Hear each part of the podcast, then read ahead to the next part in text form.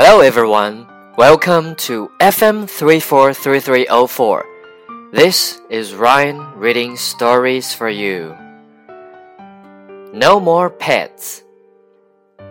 Jackie Davis had never owned a pet.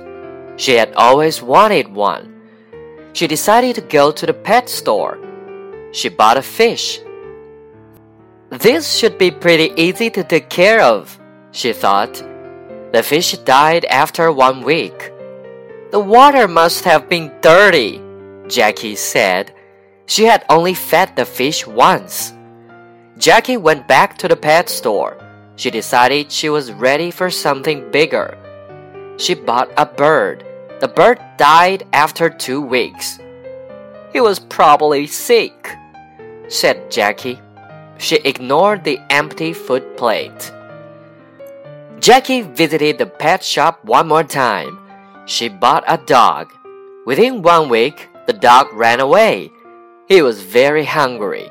He had ran after a taco truck.